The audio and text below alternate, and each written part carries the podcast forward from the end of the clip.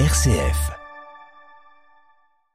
Bonjour Léo, bonjour chers auditeurs, chères auditrices. Aujourd'hui, je vous présente la bande dessinée de Laurent Galandon et de Damien Vidal, La truie, le juge et l'avocat. Des soldats parcourent la ville à la recherche d'une truie, coupable d'avoir provoqué la mort d'un cavalier, fils d'un puissant notable.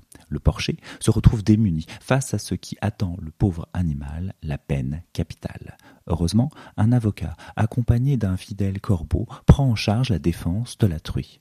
S'ensuit une confrontation entre l'avocat très éloquent et talentueux et le juge aveuglé par son mépris pour les autres. La rhétorique de l'un s'oppose à la bêtise de l'autre, sous le regard étonné des animaux observateurs attentifs de la vie de ces drôles d'êtres humains.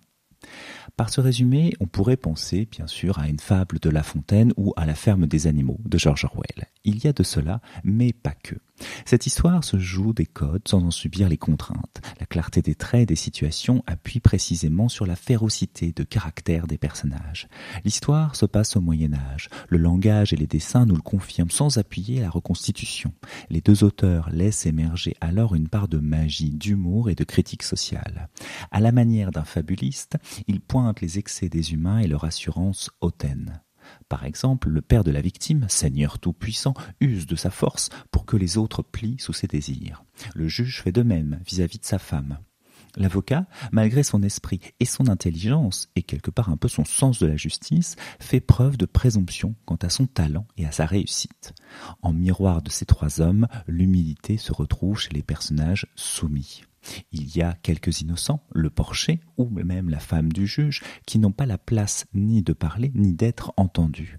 Leur présence témoigne d'une souffrance sociale et leur résistance d'une envie de soulèvement.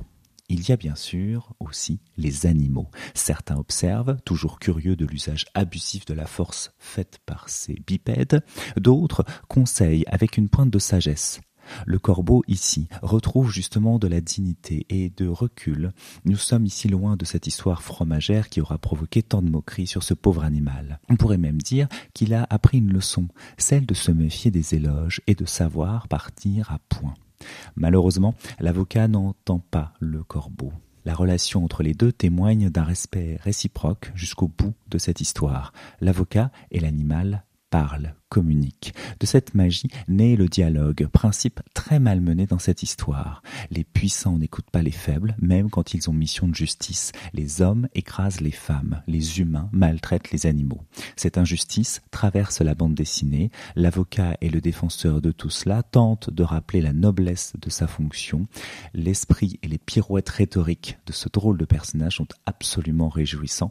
Cette bande dessinée est tenue graphiquement par Damien Vidal. Les couleurs aux teintes pastel permettent d'identifier les rapports de force et les aplats marquent le statut social de chaque être. Des visages très définis, aux traits marqués, s'opposent ainsi au monde animal, montrant la violence qui anime les êtres humains.